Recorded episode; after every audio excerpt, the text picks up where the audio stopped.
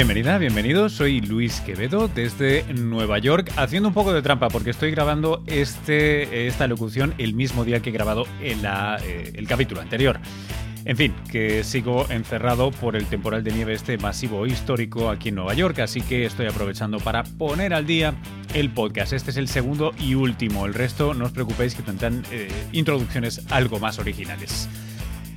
¿Cuál es la historia? La historia es que lo que vais a escuchar a continuación es una de las tertulias de divulgación científica que hace unos meses que arranqué mediante Google Hangouts eh, en abierto, gratis, con el apadrinamiento de Naucas, naucas.com. Se titulan Mediados Ciencia y la de este episodio es Mediados sobre la ciencia de la complejidad, o lo que es lo mismo, en Twitter lo encuentras como hashtag o almohadilla M2, el número complejidad. Para ello conté con dos físicos, han sido la verdad dos tertulias seguidas con físicos, eh, es una excepción, normalmente varíamos más, pero es que en esta ocasión no podíamos evitarlo. La ciencia de la complejidad la discutimos, la charlamos, la intentamos entender eh, junto a dos, eh, dos amigos y dos personas con las que había colaborado previamente en televisión española en el programa 314, el programa de divulgación de la 2, que por cierto aunque no se está emitiendo actualmente, la verdad te recomiendo si tienes el tiempo y la inclinación que vayas a la web y lo veas en A la Carta. Hicimos un programa sobre colectivos muy interesante. ¿Con qué dos físicos? Bueno, con Ancho eh, Sánchez de la Carlos III en Madrid y con Josep Perelló de la Universidad de Barcelona, obviamente en Barcelona.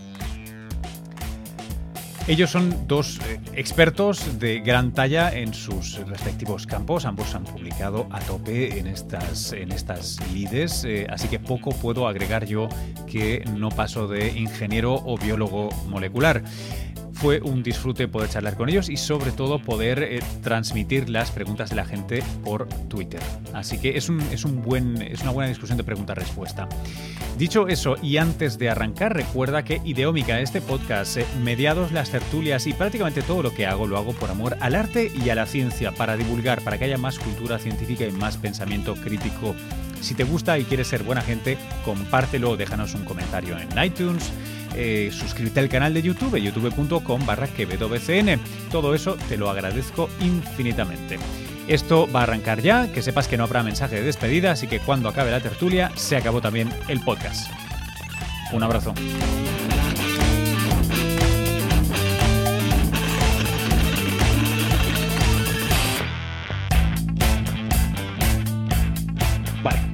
¿Qué tal, chicas, chicos? Eh, bienvenidos. Esto es eh, Mediados Ciencia, eh, o lo que viene a ser lo mismo. Estas tertulias que con una periodicidad que se aproxima a siete días, pero tiene un margen de error considerable. tenemos aquí con el apadrinamiento y el apoyo de Naucas en su web, a través de los Hangouts de, YouTube y de Google, por tanto, y que tengo de momento el gustazo y el honor de, ir conduciendo y produciendo yo mismo. Yo soy Luis Quevedo, Luis-bajo eh, Quevedo en Twitter y estas cosas. Eh, desde Nueva York me conecto. Hoy vamos a contar con dos invitados que están ambos en la península ibérica, en, uno en Barcelona, otro en Madrid. Em, y vamos a tratar un tema que eh, tiene, bueno, cierta continuidad porque está cerca de la física y las matemáticas, pero decididamente un sabor distinto al que, al que tuvimos la semana pasada, que era más, más de cine. Estábamos comentando una peli de divulgación, que por cierto, si queréis, sabéis que está, como todas estas tertulias, se archiva automáticamente en el canal de youtube.com barra quevedobcn. A todo ello podéis acceder desde aquí y allí lo podéis ver, lo podéis descargar y de vez en cuando se transforma en un podcast de audio por si no nos quieres ver la cara, pero nos quieres escuchar. Dicho esto, M2, complejidad, mediados ciencia, complejidad. La ciencia de la complejidad, vamos. Esto parte de que eh, tuve la suerte hace unos meses de hacer un programa para la 2 de televisión española, para 314, que trataba de colectivos humanos, trataba la ciencia de la complejidad y ambos contertulios eh, participaron de buena gana y espero que ya me contarán si el resultado les gustó en ese programa. Y como siempre pasa, estas cosas de la tele que tienes eh, pues 27 minutos y además 3 minutos por sección y coges a dos mm, personajazos que saben un montón y me los editas en 180 segundos. Es un crimen, ¿no? Bueno, pues aquí vamos a intentar eh, arreglar ese crimen televisivo y científico que cometimos. Dicho esto, las tres reglas de todos los días.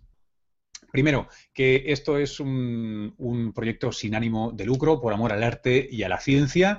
Por tanto, si nos quieres pagar, hazlo retuiteando, comentando. Y hay eh, una cosa y otra que es nueva. Una cosa es, si quieres, suscríbete al canal y te van a llegar estos eh, vídeos directamente y nos ayudas a que YouTube nos, se porte mejor con nosotros.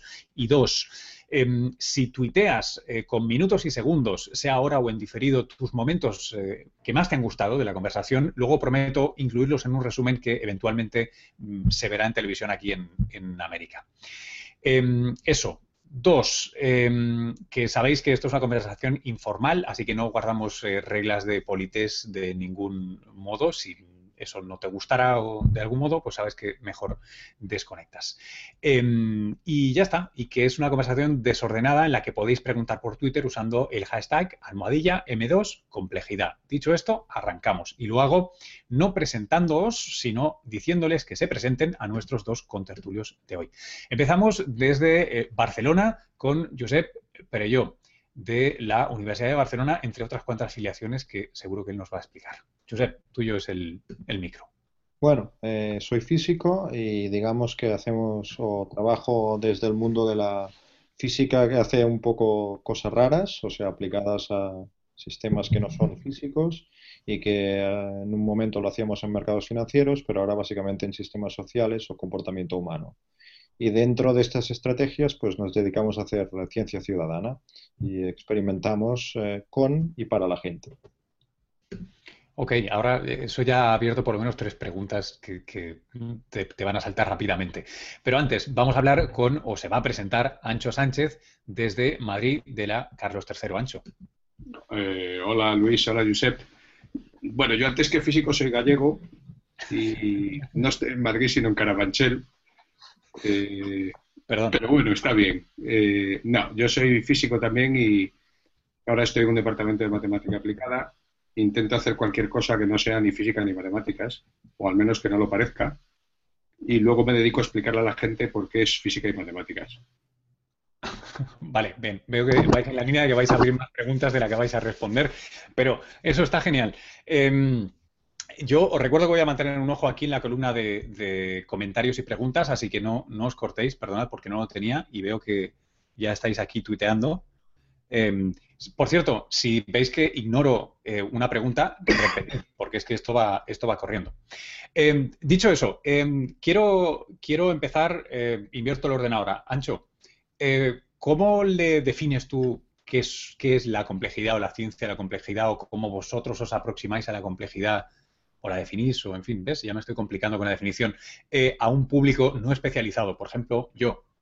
¿Cómo es la mejor manera de hacerlo?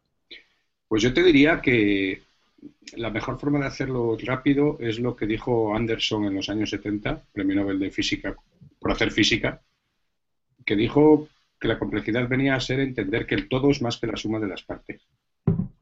Y que un montón de cosas más o menos iguales y que entiendes cómo se comportan, pues cuando las juntas e interaccionan entre ellas, pues hacen colectivamente otra cosa.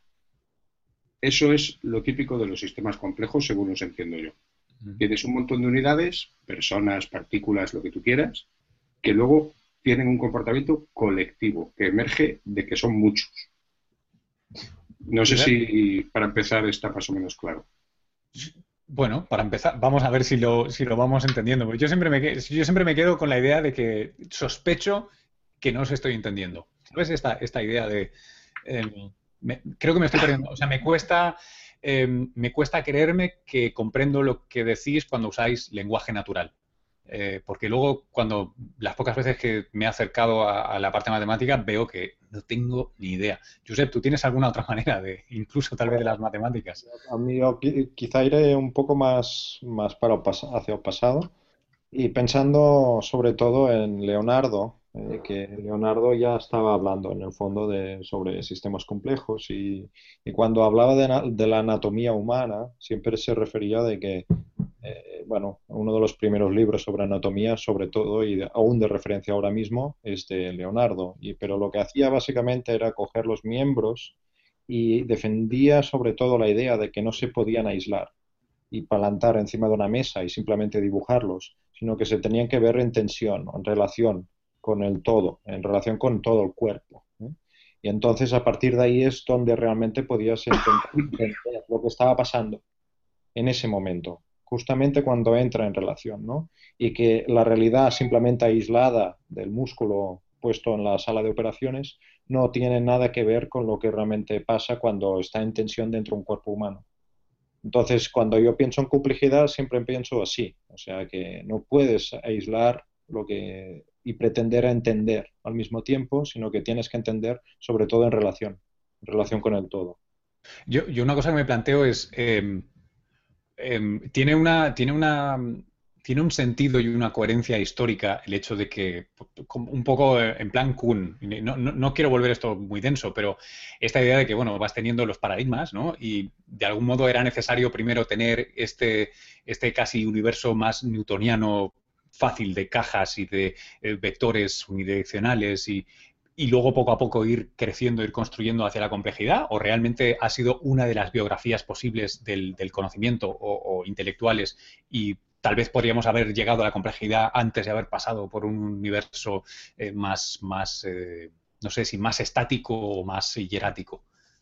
No sé si tiene sentido lo que estoy diciendo. Sí, sí lo tiene. Lo que pasa es que yo creo, y no sé qué pensará Josep, pero eh, el concepto es muy físico, en el sentido de que esto viene de cuando se desarrolló la teoría cinética de los gases para explicar el comportamiento de los fluidos a partir de sus partículas. Y a partir de ahí nace la física estadística, con Boltzmann, con Gibbs, con Maxwell, pero centrada en entender la termodinámica, en entender el comportamiento de los cuerpos a partir de sus constituyentes. ¿Cuándo empezamos a hablar de sistemas complejos, creo yo? Cuando nos damos cuenta, a mediados de los años 70-80, de que esos constituyentes no tienen por qué ser partículas ni átomos. Pueden ser personas, pueden ser ovejas, pueden ser cualquier cosa. Y un formalismo parecido nos permite describirlos y ver qué les va a pasar como un todo. Entonces, es realmente un paradigma que viene desde hace ciento y pico años y que se exporta desde la física a, todo el mundo, con una vocación de seguir la palabra física, estudio de la naturaleza. No sé si Josep comparte la opinión o no, pero... Sí, no, hombre, obviamente somos físicos, estamos educados de este modo, ¿no? Pero a mí hay otra parte que siempre cuando estamos sobre todo tratando sistemas complejos o investigando, sobre todo en la práctica, ¿eh? Em, que cuando entramos eh, en la investigación es que hay muy poco hecho generalmente, ¿no? O sea, realmente a mí me recuerda a veces casi es como una vuelta al pasado, o sea, casi a, donde empezaba todo, ¿no? O sea, cuando, por ejemplo, Leonardo estaba todo por hacer, ¿no? Entonces estaba tratando el sistema complejo como tal, ¿no? Y al mismo tiempo, por ejemplo, también se servía muchísimo de analogías, ¿no? O sea, el río es como las, ¿no? las venas y las venas, la circulación de la sangre, es como los valles ¿eh? y, la, y cómo va penetrando todo el agua en, la, tierra, etcétera, etcétera, ¿no? Este tipo de analogías muy salvajes hasta cierto punto, ¿no? Que te sirven para, para intentar entender los sistemas complejos. O, y cuando hablo, hablo de sistemas complejos es como, como dice Ancho, o sea, que podemos referirnos a ovejas, a, yo que sé, a neuronas o al mismo tiempo podemos referirnos a traders en los mercados financieros y al mismo tiempo y la, mecánica y la manera de pensar es la misma. Es casi como una aproximación, ¿no? Es ponerte unas gafas un poco especiales, Oye, em, eh, espero no, denotar este, esta especie de complejo de Electra ¿no? que tenemos los no físicos de los físicos, pero em, ¿Es de algún modo una herramienta que habéis, que todavía está en vuestro dominio porque la habéis desarrollado en la física, eh, pero que en algún momento tiene que dar el salto y permear todo? Es decir, em, si yo estuviera ahora en la facultad, tendría que estar aprendiendo la matemática de los sistemas complejos eh, si me hubiera graduado en químicas. O en, bueno, en químicas, coño, ya me acabo de traicionar a mí mismo, pero, pero vamos a decir, eres biotecnólogo, que fue mi caso, ¿no? ¿Tendría yo que estar haciendo esto de la misma manera que estudié métodos numéricos y, cosas que no parecían tradicionalmente biológicos, porque no es exactamente física, sino una muy buena herramienta para una cosmovisión, ¿no? Una manera de mirar el mundo. Sí, hostia, pues no sé, yo, yo creo que es una manera, ¿eh? es una aproximación. ¿eh? a mí lo que me a mí ahora sí ya nos ya nos soltamos, ¿no? Ya nos dejamos ir un poquito. Eh, a mí lo que me da es muchísima libertad. ¿Qué, significa libertad? Libertad en el sentido de que puedo estudiar o puedo investigar lo que me dé la, gana. O sea, normalmente cuando estás haciendo ciencia te limitas a un campo muy concreto, ¿no? Y profundizas, profundizas y profundizas, ¿no? Eh, no sé si la manera de pensar de los sistemas complejos sirve en esta estrategia, sino es justamente de que veo más la manera de pensar propia, la metodología que hay detrás de los sistemas complejos, aquello que, mira, hoy me coge por estudiar las abejas y mañana me coge para estudiar, eh, con, yo qué sé, eh, pues eh, las neuronas activándose en no sé qué, no sé qué sistema, no sé si me explico. Es una manera de mirar, y yo lo veo un poco así, y, también a mí me gusta mirarlo así porque aprendo un montón, o sea, aprendo muchísimo, ¿no?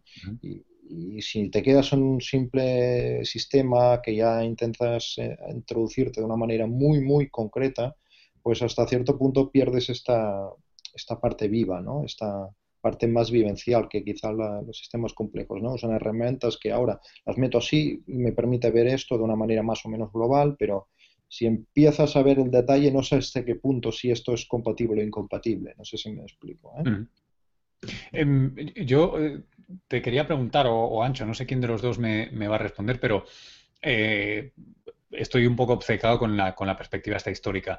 Em, ¿Es posible una física de sistemas complejos al nivel al que ahora la practicáis sin primero o a la vez em, el Big Data, las herramientas necesarias para tener esas masas de datos tremendas y en buena medida también la idea de que estamos tan conectados hoy día? Sí, es perfectamente posible. Son cosas que no son, son independientes. Es decir, si yo describo un gas que está formado por un montón de partículas o un flujo de peatones que van por una calle formado por un montón de personas, de hecho, para lo que se inventa la física estadística y la física de sistemas complejos es para esconder mi ignorancia sobre ellos. Yo asumo que sus movimientos obedecen a una cierta distribución estadística que yo no, conozco lo que hace cada uno, pero conozco lo que hacen estadísticamente. Y eso me permite predecir pues si el gas va a ser un gas o un líquido, o si el tráfico va a ser fluido o se va a atascar. Y no necesito saber nada de lo que hay dentro. Si yo tengo datos, puedo hacer otras cosas. Y eso típicamente, o al menos tal y como yo lo veo, ocurre cuando además quiero tener en cuenta que realmente las unidades que forman mi sistema son distintas y quiero tener ya datos sobre ellas para luego meterlos en mi descripción del sistema complejo. ¿Me, puedes, lanzar un, ejemplo para que lo sigamos así todos? Perdóname que te, baje un poco. Sí, sí, sí. Mira, por ejemplo, eh, vuelvo al, caso del, fluido. Yo tengo moléculas de agua. ¿Vale? Las moléculas de agua interaccionan porque tienen una pequeña fuerza dipolar eléctrica que las atrae, básicamente. Y eso ocurre siempre. Ahora, ¿qué pasa? Que dependiendo de las condiciones en las que yo ponga esas moléculas, yo puedo eh, calcular que van a estar sólidas o van a estar líquidas o van a estar gaseosas. El agua va a ser vapor o va a ser agua o va a ser hielo. Y yo no necesito saber qué ha hecho ninguna de esas moléculas para saberlo. Solo necesito saber que sus movimientos obedecen una cierta estadística. Entonces, ahí no necesito ningún Big Data. Sin embargo, si yo quiero describir una red de personas, por ejemplo, o una red de traders en la bolsa o lo que sea, personas, supongamos, y quiero describir esa red social, necesito datos sobre ellos, necesito saber quién es amigo de quién, porque necesito construir una red de la que luego sacaré propiedades estadísticas y a la que luego aplicaré el formalismo. Pero primero necesito construir dónde vive ese sistema complejo. Por eso ahí sí necesito el Big Data. Mientras que en el caso de las moléculas del agua, pues no lo necesito. Es simplemente partículas que interaccionan. Pero no sé si así te queda un poco más claro o no. Bueno, yo lo que sí que añadiría es que sin, sin la computación es difícil imaginar los sistemas complejos. Esto sí que es verdad, sin ordenadores es como, bueno, es filosofía casi, ¿no? Em, una, pregunta de, diccionario, supongo que estoy leyendo aquí, pero que, muchas veces, eh, no sé si es como aquello del... recuerdo que siempre metía la pata con si era el principio de incertidumbre o de incerteza. Em, dicen, complejo o complicado, o complejo y complicado. Em, ya sé que puede ser un poco de perogrullo, pero ¿cuál, ¿cuál, es la, cómo hacemos el parsing? ¿Cómo lo separamos bien? Que una cosa es un sistema complejo y otra cosa es un sistema complicado en el lenguaje más vernáculo. Bueno, yo, creo que complejo es, un sistema que puedes encontrar algún tipo de patrón. Eh, se trata de mirarlo con los ojos adecuados, ¿no? Alguna estructura, ¿no? Y, cuando ves complicado es que realmente quizá te sea muy difícil encontrar esta estructura, ¿no? Esta regla, ¿no? O sea, sea la regla esta que mencionaba Ancho con las moléculas de agua que tienen esta fuerza bipolar o encontrar esta ley o esta, este mecanismo básico, ¿no? Que pueda permitir eh, entretejer todo el conjunto de la realidad, ¿no? Como o sea, es mirarte un músculo y intentar tejer todo el cuerpo humano para entendernos, pues esto eh, puedes mirarlo como un sistema complejo, ¿no? Pero si es complicado es que, te puede resultar imposible, ¿no? Crea, eh, tejer esta realidad mediante reglas sencillas. ¿eh? De hecho, se me está ocurriendo mientras, mientras hablas, Josep, que, que una manera de verlo puede ser si yo tengo Hoy, hoy, la tengo con el agua, será porque he empezado a beber whisky. si yo tengo un litro de agua y lo divido a la mitad, tengo medio litro de agua que se comporta básicamente igual que el litro de agua. Si yo tengo un avión, que es un sistema complicado, no me puedo quedar con medio avión. No puedo partir el avión a la mitad y va a seguir volando. Tiene que ser exactamente de aquel tamaño con aquellas piezas para que haga lo que ha de hacer. Mientras que el agua es agua, mientras haya muchas partículas, si hay muchas más o muchas menos, me da lo mismo. Y eso viene un poco de que, de nuevo, los constituyentes del sistema son básicamente los mismos, mientras que en un avión, por ejemplo, hay de todo, desde tornillos hasta alaves. Em, una, una, otra pregunta también. Creo que vamos a estar mucho entre el campo de la ciencia puramente y la filosofía, porque todas las preguntas que llegan son muy de diccionario. Em, la ciencia y la complejidad la estamos creando o descubriendo sé, que nunca es muy clara la distinción, pero eh, ¿cuánto hay de un overlay, de, una proyección? Porque decíais, ¿no? Vamos a imaginarnos maneras y si no la encontramos es porque no tenemos la suficiente imaginación para ver los patrones o porque no vemos los patrones imaginados. ¿Cuánto hay? Yo llevaría esta pregunta a, la siguiente área, que yo sé que hay, por ejemplo, mucha gente que, como ya sufrió en sus propias carnes E.O. Eh, Wilson eh, hace unas décadas, em, tienen una cierta reacción casi visceral, ¿no? Ante la idea de que tú puedas, por ejemplo, hacer física social, ¿no? Como se habló de la, de la biología social y, bueno, le cayeron hostias a diestro y siniestro a este hombre. Eh, os, habéis encontrado con, esta experiencia? Y, dos, ¿creéis que hay un, ratio o, un margen que se está negociando entre cuánto de los patrones están ahí y cuántos patrones pues unos los pone y los intenta encajar un poco? Yo sí me he encontrado con, la experiencia de que la gente dice, mira, estaba escribiendo esta semana para, el blog este en es gratis un post sobre las ovejas y las personas entendidas como medios granulares. Y se lo dije y se lo conté a mi hijo de 14 años. Y me dice, ¿qué estás haciendo? Le digo, estoy escribiendo esto. Me dice, ¿pero cómo se van a comportar las personas como las ovejas? Y le digo, sí, porque en realidad para este proceso lo único que importa es que donde hay una oveja no puede haber otra y eso pasa igual con las personas. Mm. pero las personas hacen muchas más cosas. digo, sí, pero es irrelevante para el proceso. La gente eh, pretende que les describas todo, que les des una teoría pues, de la humanidad, por ejemplo. Y eso tampoco lo puedes hacer. Entonces acabas haciendo pues, una teoría de cómo se atasca la gente, por ejemplo. Y necesitarás otra aproximación y quizá otros patrones en otros fenómenos. O sea, yo lo que veo que le falta a la, ciencia de la complejidad es que aborda problemas con una perspectiva que unifica, pero no da lugar a una teoría que unifica. A ver, ¿puedes, puedes eh, elaborar eso un poquito? Sí, eh, yo puedo estar haciendo experimentos para saber si la gente coopera o no en un juego. Eh, puedo acabar teniendo una idea más o menos razonable de cuándo toman sus decisiones, por qué las toman y cómo lo hacen. Si cambio el juego, ya no lo sé puedo abordar el problema de la misma manera y descubrir unos nuevos patrones de comportamiento, pero no van a venir dados por los otros. Mientras que las estrellas en el espacio pues se atraen de la misma manera siempre y ya está, no tienen más misterio. O sea, creo que la complejidad está en la variedad de fenómenos que un objeto social como las personas puede tomar parte. Claro, yo, lo que me planteo entonces, que, creo que es por esa, esa, mosca detrás de la oreja que tiene, que tiene más de uno, es si tú me dices que según dos o tres o n setups experimentales distintos, eh, pero voy a, voy a hacer un prólogo pequeño primero. La culpa seguramente es de tipos como yo, ¿vale? Que luego lo publican en un periódico, lo sacan en una tele y reducen un paper eh, generoso con apéndices y con cosas a el titular, ¿no? Los mayores de 65 años, de si uno es del Madrid y otro es del Barça, no cooperan porque te, lo reduces a un titular de mierda. Y entonces lo que le llega muchas veces a la gente es esa esa desconexión de cómo puede usted decir que la gente se comporta así, cuando yo tengo experiencias distintas o experiencias mucho más variadas que esa. Eh, creo que hay una esencial desconexión entre los setups experimentales, eh, la línea, ¿no? el titular que acaba diciéndose al final, y luego el choque que llega a la gente, que si a eso le agregas esta, cosa un poco casi de vudú, ¿no? que parece que les estáis haciendo un vudú, los convertís en un monigote que responde a una ecuación, ¿no? me has reducido a una ecuación. Em, es, ciertamente duro, creo.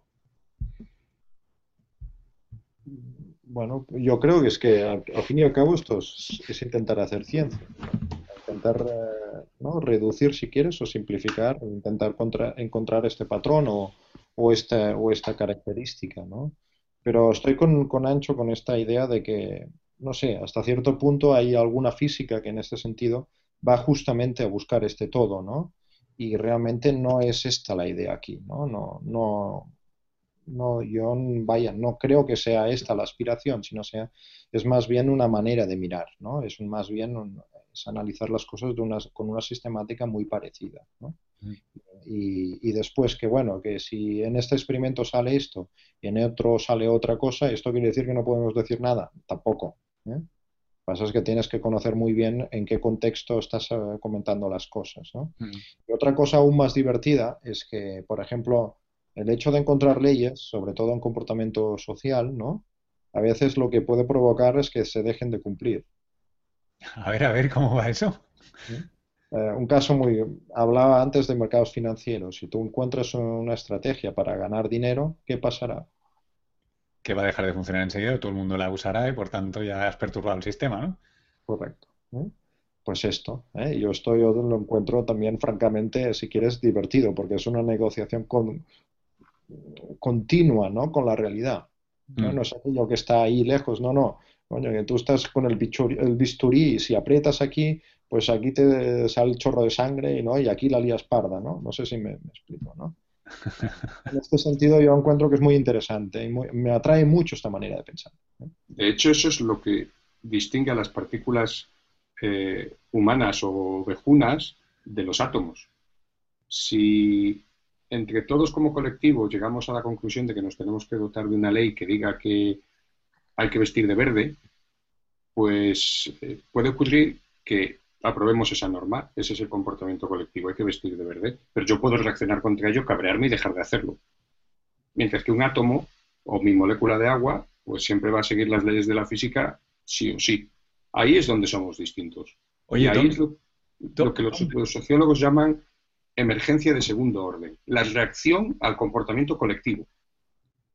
¿Dónde sucede eso? ¿O, eso es algo topológico que tenemos que ir resiguiendo y, mapeando cada vez y además no Mira, hay un, sitio de la frontera. Un ejemplo que me viene a la cabeza, hay un vídeo bastante viral y que no es muy preciso de cómo la introducción de los lobos en el Parque Nacional de Yellowstone hizo cambiar el curso de los ríos en el parque.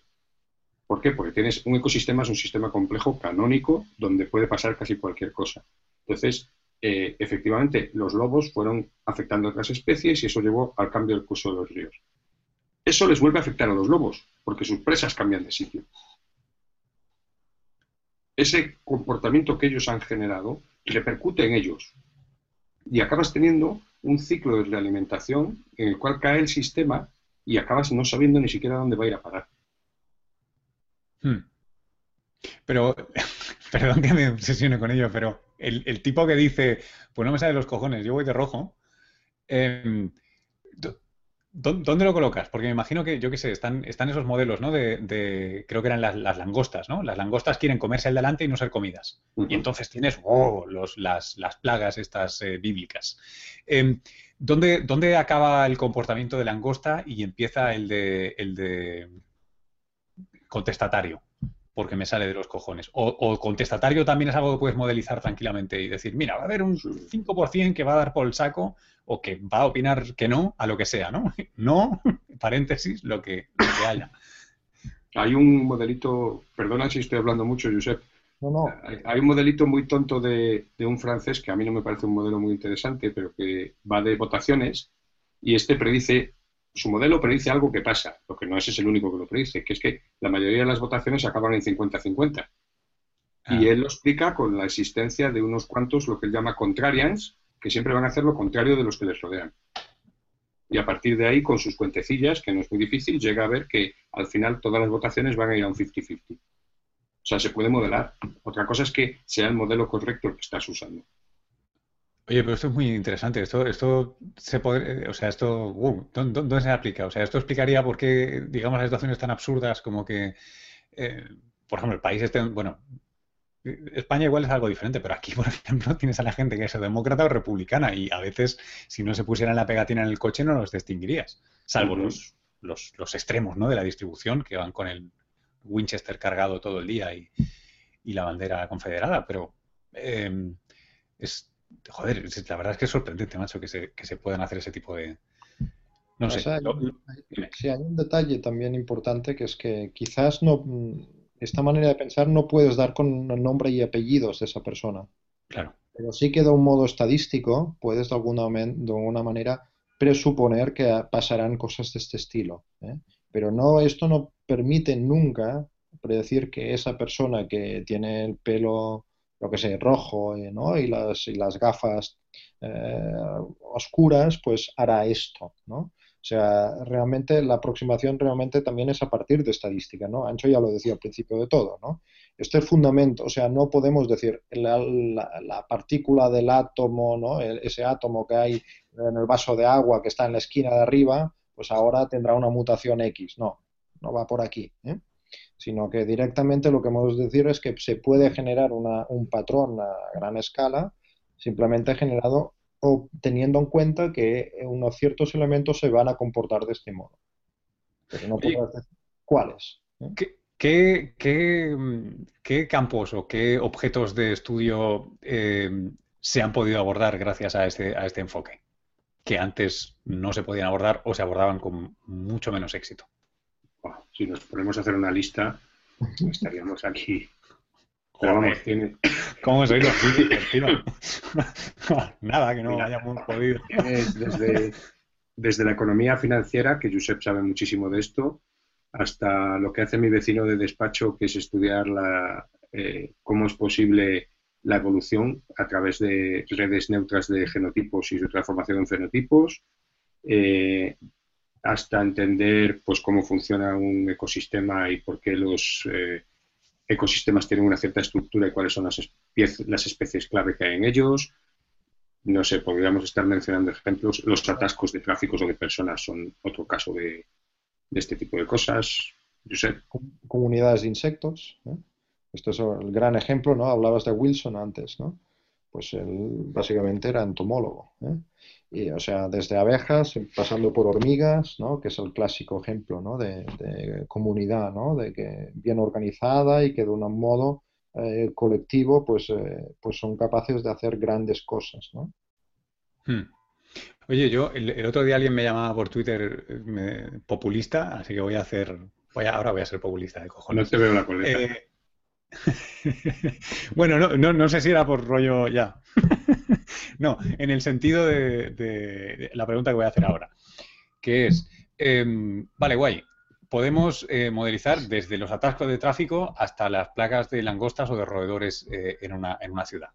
Eh, tiradme ejemplos de, cosas reales ya hechas o, imaginadas y que se podrían hacer en las que de repente podemos mejorar cómo funciona una ciudad o un estado o un en fin, o incluso un mercado financiero y evitar los pollos estos en los que nos metemos, o, minimizarlos, o no lo sé. No, no, digo controlar la realidad, pero sí podemos planear y podemos hacer las cosas mejor gracias a esta manera de pensar. Ejemplo. Mira, Josep. Dime. Bueno, pues hombre, el caso de la meca de Helvin, ¿no? Es un caso muy famoso. Sí, son las avalanchas que suceden cada año en la Meca, pues eh, simplemente con poner unas columnas en sitios astutamente puestos y dispuestos después de analizar eh, imágenes de vídeo, pues es una manera de evitar colapsos. O otra cosa, pues el clásico, no sé, bueno, el famoso caso ¿no? del Millennium Bridge de Londres, ¿no? que se tambaleaba en el momento que se inauguró de una manera que no estaba prevista por ningún ingeniero que no había estudiado sistemas complejos, ¿eh? porque simplemente la sincronización de los pasos de la gente pues obligaba, un, ¿no? se generaba una manera de tambalearse el puente que era francamente peligrosa, ¿no? Y se trataba de diseñar para evitar estas oscilaciones que se amplificaban, ¿no? No sé, ¿eh? en casos de tráfico también hay, se, está, se están tratando modelos de este estilo, ¿no? Se deberían tratar más, ¿no? por ejemplo, yo que sé, eh, las cosas que hace nuestro común amigo Esteban, eh, Esteban Moro, pues eh, ver qué clientes le interesa conservar una compañía telefónica, intentar definir un criterio para que la compañía decida a quién le interesa conservar. Mm, mil cosas. estrategias de inversión en bolsa, por ejemplo. Marketing viral, ¿no? O sea, que también eh, no, no, un montón de cosas que sin llamarlo sistemas complejos ya se, de un modo u otro se está aplicando, ¿no? Y en la gestión de ecosistemas es fundamental ya. Eso ya se han convencido. Hablabas antes de que qué gente debe estudiar estas cosas. Pues la gente, los ecólogos son unos evidentes. Em, a la hora de, manejar un grupo humano, eh, sea una empresa internamente o sea incluso un, reto mucho más grande como es un aula en una escuela, em, ¿hay, conceptos que nos pueden servir? Hombre, sí, ¿no? O sea, no sé, ahora se me, se me ocurre también otros casos, ¿no? Que la gente que estudia, ¿no? Cómo se sincronizan los aplausos, ¿no? Y, o de alguna manera cómo generar esta empatía, ¿no? Y a veces eh, ¿no? estrategias como buscar a alguien ¿no? que, se, que dentro de ese grupo pues eh, le caiga simpático y gracias a esto ya contamine, ¿no? O sea, son básicamente ideas de contaminación de ideas, ¿no? Lo que también hay, hay gente que está estudiando las cosas desde un punto de vista casi de epidemias, ¿no? Cómo se contamina, del mismo modo que podemos contraer la gripe, pues podemos contraer la alegría, ¿no? O la simpatía, ¿no? Eh, y, generar eh, sincronización, emergencia de, ¿no? de estados, ¿no? simplemente creando o poniendo ¿no? un punto ¿no? en el sitio adecuado. ¿no? Oye, si, si, de repente yo os diera eh, presupuesto y un traje de estos de color amarillo, PPEs, y os envío a, a África Occidental, a vosotros o a dos docenas como vosotros, ¿se podría de repente estudiar y detener una, una, epidemia como la del ébola. Con, eh, hablo casi de, desearlo, ¿eh? casi con poderes casi mágicos, ¿no? La idea de si de repente tú pudieras estudiar bien aquella situación, tú podrías haber detenido o acelerado mucho la detención de esto que sigue sangrando y llevamos ya por encima del año. Si tuvieras una vacuna o un método de aislar rápidamente a las personas clave, sí. O sea, tú podrías intentar trazar la red social de la gente ver eh, entre qué y qué aldeas se mueven, con quién hablan y ahí identificar a los que realmente son los que te propagan más las cosas, desde los rumores hasta los virus. Y, o bien vacunas a esos, o bien los aíslas, pero los has identificado usando técnicas de sistemas complejos, e ideas de sistemas y de redes complejas. Claro, que te falta la vacuna. Otra cosa es que realmente después los políticos lo apliquen, ¿eh? esto ya es otra discusión, ¿eh? Eh, matízame esto. ¿Quieres decir que hay muchas cosas que están en la simplemente no se toman por algún criterio? Bueno, que generalmente tampoco los políticos en general no se toman muy en serio, ¿no? Los datos ni, ni los análisis que pueden realizar científicos o expertos en, ciertas materias, ¿no? Que simplemente se mueven por ciertos impulsos, ¿no? Y en materia de sistemas complejos esto ya es más, puede ser aún un poquito, ¿no? Un poquito ¿Podrías, ¿podrías modelizar eh, el Congreso de los Diputados? el Congreso no se ha hecho, pero el Tribunal Supremo de los Estados Unidos, Roger, Roger Guimerá, en, en Tarragona lo ha hecho. Y predice, mejor que mucha gente, qué va a decir cada juez. Dios mío. Acierta siempre, pero tiene un porcentaje de acierto más alto. Más alto, más alto que, Pues que otra gente que lo intenta predecir por afiliaciones políticas o por, por bla bla bla. Sí. Em, por, por, continuar y, y, perdonar si tomo este, este momento así carajillero, ¿no? Me parece que esté en un bar, pero, pero y, y, de repente con, el, con este, esto que se llama problema endémico, ¿no? De la corrupción en, en ciertos países y en España, por, por supuesto, por descontado. Eh, ¿Se puede abordar la corrupción como esta red compleja? De, porque eh, eh, pienso que es uno de los problemas que tiene todos los elementos ¿no? de, de, de, la complejidad, porque no es no buscas a un corrupto, buscas que el sistema deje de premiar la corrupción. ¿Tienes Hombre, sentido lo que digo? No te puedo decir, siento hablar de esta manera porque queda como muy pedante y muy patético, pero yo estaba hablando con una empresa que tiene eh, está intentando conseguir un contrato con cierto país, que no es España, para utilizar herramientas de sistemas complejos para detectar fraude fiscal. Y estamos ahí mirando lo que se puede hacer. Ahí sí necesitas datos. Ese es un problema en el que necesitas el big data de lo que ha ido pagando la gente, de lo que se sabe de sus empresas, etcétera, etcétera. Pero se pueden hacer cosas, sí. Hmm.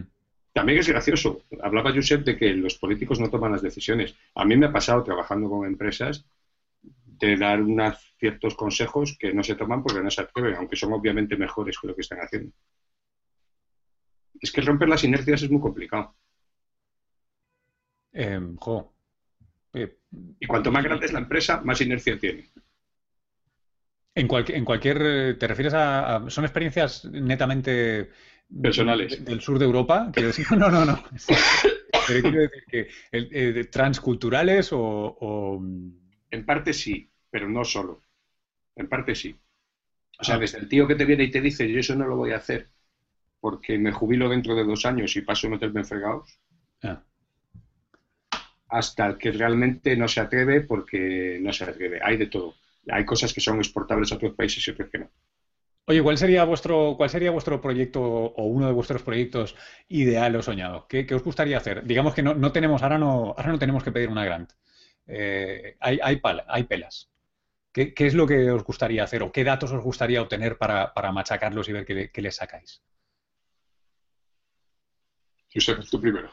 Uah, no sé, ahora mismo no sé.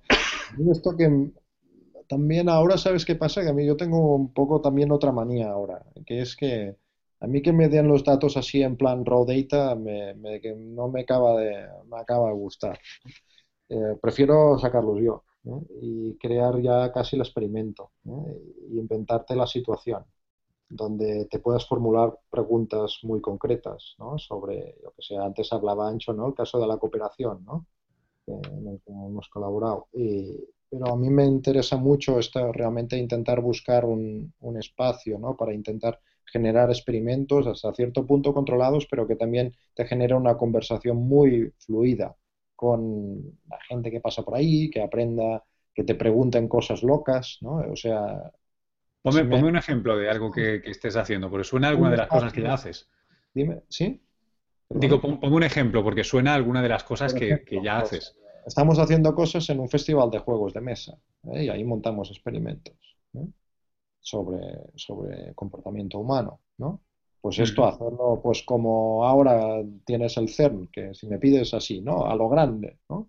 Pues tener una infraestructura comparable a la que tienen otras, otra, otras maneras de hacer ciencia, simplemente para generar experimentos de una manera más o menos colectiva y más o menos abierta, yo creo que entonces la ciencia se transforma en otra cosa, ¿eh? se transforma en algo que, que puede generar conciencia, te puede puede cambiar hasta, hasta cierto punto las ideas de la gente que ha participado, eh, puedes transformarlo en una exposición cultural, de arte, lo que sea, ¿no? Pero ya es realmente transformar esa, ese gran acelerador de partículas con un gran acelerador de ideas, ¿no?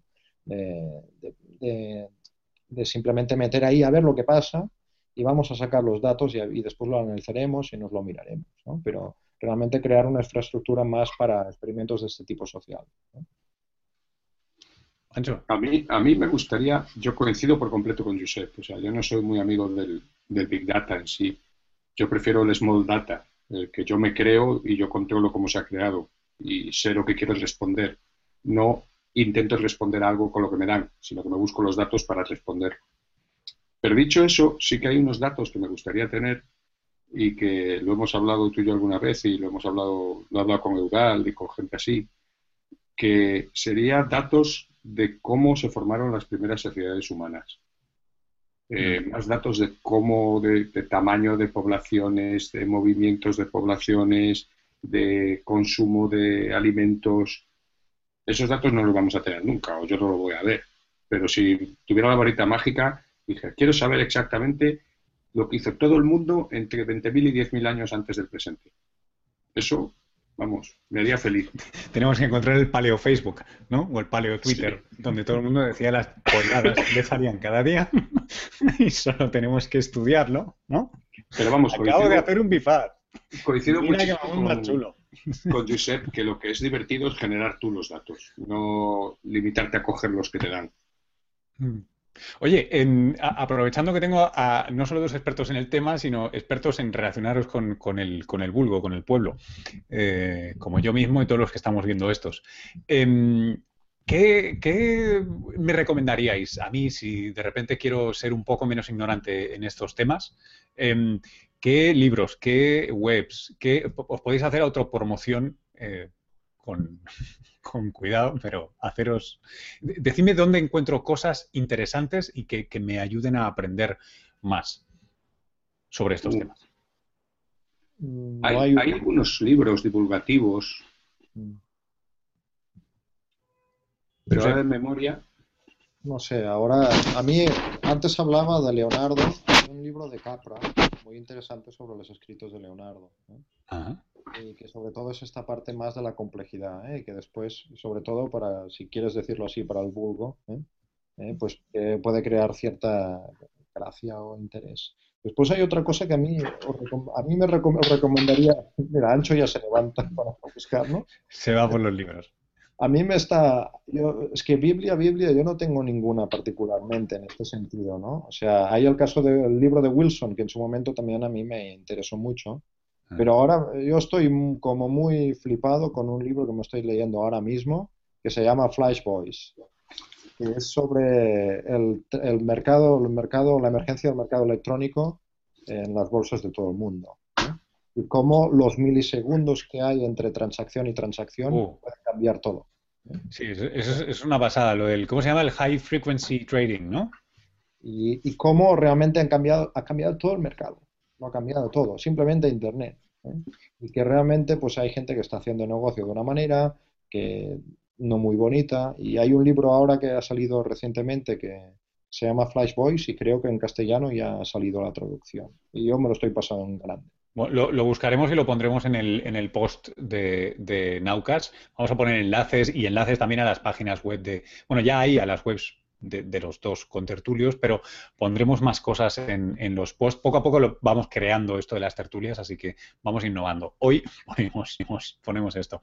Ancho, que has- acabas, de, acabas de ir al cofre del tesoro como has estoy, arrancado sí, como estoy en la, en la biblioteca, pues he encontrado uno de los libros que más me ha llamado la atención es este, Critical ver, Mass. Mantén, man- mantén, manténlo un momento. Ah, hombre, Philip Paul, sí, señor. Critical Mass de Philip Ball es un libro divulgativo muy bueno, muy bueno en esta, en esta línea. Y luego tenía otro aquí de una profesora de Santa Fe, un poco más técnico ya, si quieres algo ligeramente más técnico, que es este,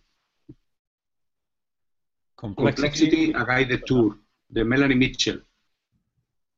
Estos son dos libros que están bien. Eh, se me ocurrirían más seguramente, pero tendría que, que pensarlo. Yo es que soy de, de mañana, no de noche. Y Oye, luego yo escribo sobre esto para hacerme propaganda, escribo en Nada es gratis una vez al mes y en el blog que me han dejado los de investigación y ciencia que se llama Aquí hay dragones otra vez al mes. Oye, em, eh, una, una- una pregunta. em, eh, ¿recordáis el, el- el ensayo, este ensayo de Jared Diamond? Bueno, dos, en realidad, ¿no? Está Colapso y está Armas, Gérmenes y Acero. Ya sé que no, no es 100%, no está con el hype de, la complejidad, pero es uno de los primeros ensayos que en mi corta biografía me, me llevó hacia este concepto de, uh, un momento, un momento, un momento la geografía, momentos históricos, recursos naturales, especies biológicas, y, tenía esta idea. Lo que pasa es que no, no es esos, no, son tus moléculas de agua que decías, ¿no? Si lo partes por la mitad, jodiste el ensayo. Eh, pero eso también me parecía interesante. Eh, ¿Lo, aceptaríais? En plan como lo de pulpo como animal Colapso me parece un libro buenísimo. Colapso especialmente. Colapso es buenísimo. Y es sistemas complejos desde la primera página hasta la última. Vale, vale, es que es, y para, para, pues para, eso, para gente que no, que, pues que no que le asusten las mates, pero vamos, que no se vaya a meter en eso, eso estaba muy bien. Y oye, hay una cosa que me estaba, me estaba recordando cuando mostrabas el libro este, cuando has dicho de Santa Fe, es que yo recuerdo, hay un tipo que se llama eh, Tocayo mío, se llama Luis eh, en el Santa Fe, Luis Betancourt, gracias. Eh, que, que, de hecho una de las cosas que hace es modelizar la emergencia de ciudades y de pueblos y, lo están haciendo con mucho dato arqueológico eh, en Mesoamérica y en el sur de, América. Y están, no están ahí, no están en, no tienen el Facebook, el paleo Facebook, ese que hablábamos, pero están sacando cosas muy interesantes de cómo crecían las urbes, cómo se estructuraban los pueblos. Y era, era no sé, siempre me parecido muy chulo. Eh, a mí me gusta mucho lo que, hace. Lo que, pasa es que ahora hay, hay otra gente que se lo discute. ¿eh? Hay, el, hay un señor en Inglaterra que sabe mucho de ciudades, ser Michael Batty, y que les dice que están midiendo mal y no sé qué. No sé quién tiene razón porque no he entrado en la polémica ni, ni he entrado en el detalle. A mí me gusta lo que hace mm. Luis Betancourt con Geoffrey West y esta gente, pero parece que eso está todavía discutiéndose. Oye, me, tengo una pregunta aquí que no quiero dejar de hacer en el, feed de Twitter. Eh, para los que lleguen tardísimo a la conversación, os recuerdo que es almohadilla M2 complejidad. Em, hablan de, bueno, de un clásico, obviamente, de aplicaciones militares o bélicas. Mm, supongo que debe tener muchísimas, pero ¿me soltaríais un par cada uno? O una cada uno. Mira, yo doy una charla a los chavales del instituto donde va mi hijo de aplicaciones de redes complejas. Y pongo una transparencia del sistema complejo que construyeron los americanos para entender la guerra de Afganistán. Es pública, yo la cogí del Departamento de Defensa americana. Y decía un general americano, el general que estaba al mando de, la, de, las tropas en Afganistán en aquel momento, cuando hayamos entendido esta transparencia habremos ganado la guerra. Es el mismo tipo de idea, es otra vez buscar cuáles son las cosas de tu sistema complejo que debes tocar para causar, en este caso supongo, el mayor estrago posible en otras cosas. Hmm. hay, otro caso, hay otro caso que son las antenas. ¿eh? Hay antenas fractales y que directamente las vas diseñando un poco, casi, ahora exagero un poco, ¿eh? eh prueba-error. O sea, vas cambiando la forma, le vas dando un patrón fractal y, entonces, eh, pues, eh, está, no sé, hay una antena famosa de la NASA, ¿no? Que permite, pues, capturar de una manera muy eficiente según qué señales. Y tiene una estructura directamente de patrón tipo fractal, o sea, una forma típica de sistema complejo. Em, yo, os quería, os quería hacer una pregunta y se me está yendo la cabeza ahora. No sé qué os iba a preguntar. ah, no, ahora sí. Em, una de las cosas que hacemos, que hacemos normalmente aquí en las tertulias es, hablar de cómo hablamos de, de, ciencia, ¿no? No solo hablar de, del tema en cuestión y ser divulgativos, sino de cómo se divulgan las cosas, ¿no?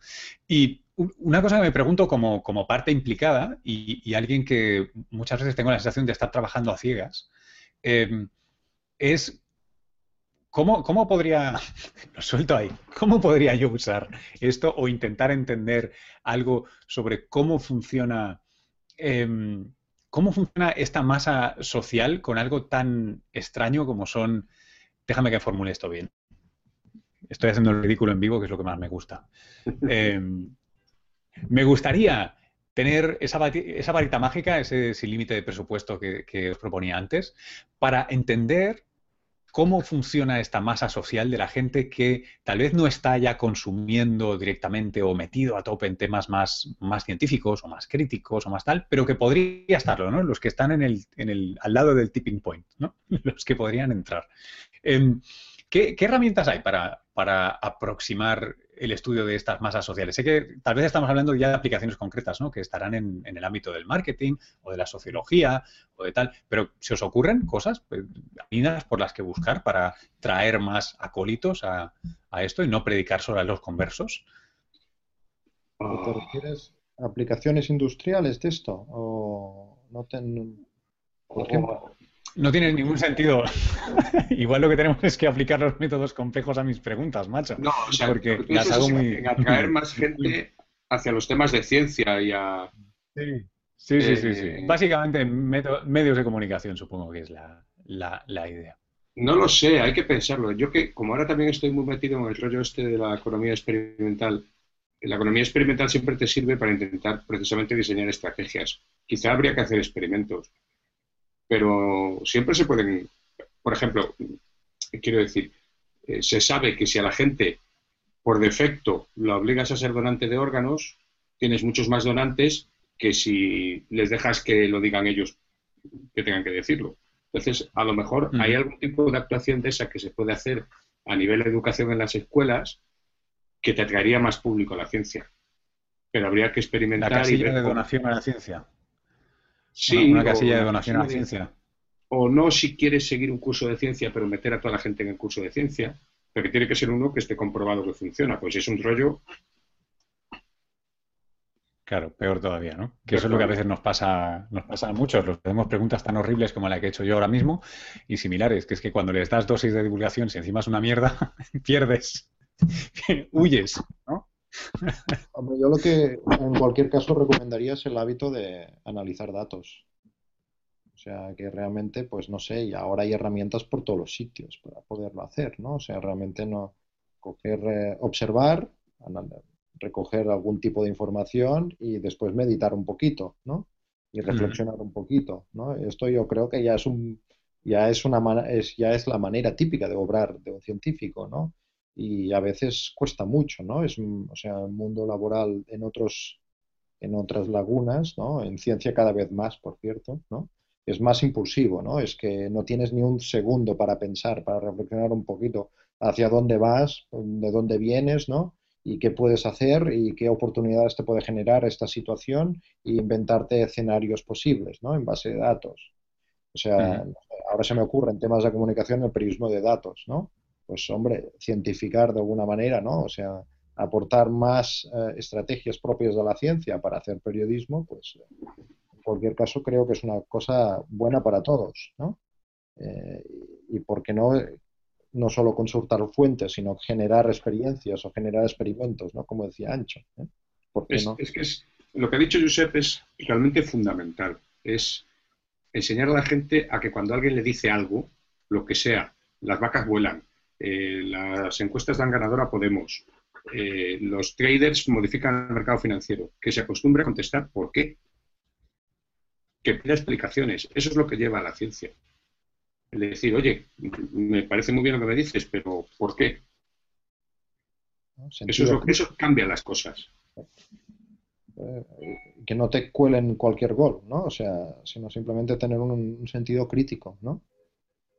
El otro día, por ejemplo, en el blog este de los economistas, en Nada es Gratis, había un post sobre cómo de buenas pueden ser las encuestas cuando hay dos partidos predominantes y cómo de malas pueden ser cuando hay tres, que era espectacular. Y es que con tres es que no puedes decir nada. Y la gente está diciendo ahora, están todos entusiasmados, ¿va a ganar Podemos las elecciones? Puede, pero por las encuestas no lo puedes decir. Y en cuanto te haces cuatro números te das cuenta. Bueno, esto, esto lo enlazaremos en el blog porque a mí... No, que mientras la gente acepte las cosas que le llueven del cielo como, como lo que dice la religión, pues estamos perdidos, claro. Yo creo que tenemos que dar con herramientas, ¿no? Para que la gente se pueda defender un poquito. y tener criterio, que no te, no te vendan una moto y que todos aquí como borregos detrás, ¿no? Y, yo creo que la estadística en este sentido es un primer paso, ¿no? O sea, mínimos conocimientos de estadística, de probabilidad, herramientas típicas de sistemas complejos ayudan muchísimo. Sí, totalmente de acuerdo. Bueno, esperemos, esperemos que en parte también charlas y tertulias como esta, pues aporten un poquito a que al menos la gente os escuche y, se, y tome nota de eso. Os quiero eh, agradecer a ambos haber participado en esto. Se nos acaba ya el, tiempo, la hora que, tenemos aquí en mediados. Em, ha sido un gustazo, la verdad, eh, teneros aquí. Os voy a dar una última palabra ahora para, para decir adiós, eh, para despediros, eh, pero antes a vosotros y vosotras, las gracias por, haber estado viendo y escuchando. Sabed que esto queda archivado en el canal de, YouTube como vídeo, así que lo podéis ver y compartir si os da la gana. Si queréis acabar de ser buena gente, suscribíos, que nos haréis la, vida mucho más fácil. Y gracias, como siempre, a Naucas que nos, que nos apoyan esto. Josep, eh, tu, tu despedida y tu mensaje. Bueno, espero no haber sido muy pesado ni muy aburrido, ¿no? Y viva lo complejo. Ancho. Eh, lo mismo digo, espero no haber aburrido a los cuatro almas de buenos corazones que nos hayan visto y, y nada, que si alguien quiere hablar de complejidad, pues ya sabe dónde estamos. Bueno, chicos, pues lo dicho, vamos, vamos a dejarlo aquí. Luego comentaremos las estadísticas del vídeo y los datos del, vídeo, que sé que es lo que le gusta a nuestros invitados y veréis cómo no, han sido, bueno, cuatro no pueden ser porque tengo más preguntas aquí que cuatro. Pero, pero bueno, ya lo, ya lo colgaremos en el canal. Lo dicho, muchas gracias. Nos vemos en la próxima, que va a ser jueves, no de esta semana, sino de la que viene. Em, va a ser, perdón, dejadme que mire el número del día porque estoy así de poco preparado. Eh, nos vamos a ver el jueves de la que viene y vamos a estar eh, vamos a estar hablando de profesores. Vamos a hablar de cómo eh, los retos y las bondades de hablar de ciencia y divulgar conceptos científicos en la niveles y con experiencias muy, muy distintas. Em, lo vamos a hacer con dos profesores, una profesora y un profesor, eh, que lo hacen cada día, Marisa Castiñeira, que muchas veces sigue las tertulias, eh, con Jamín Fernández Panadero, que sigue las tertulias también y tal vez lo conocéis por Twitter y sus libros y, algunos vídeos en YouTube, etcétera. luego vamos a tener dos participantes más durante un rato que van a ser muy interesantes.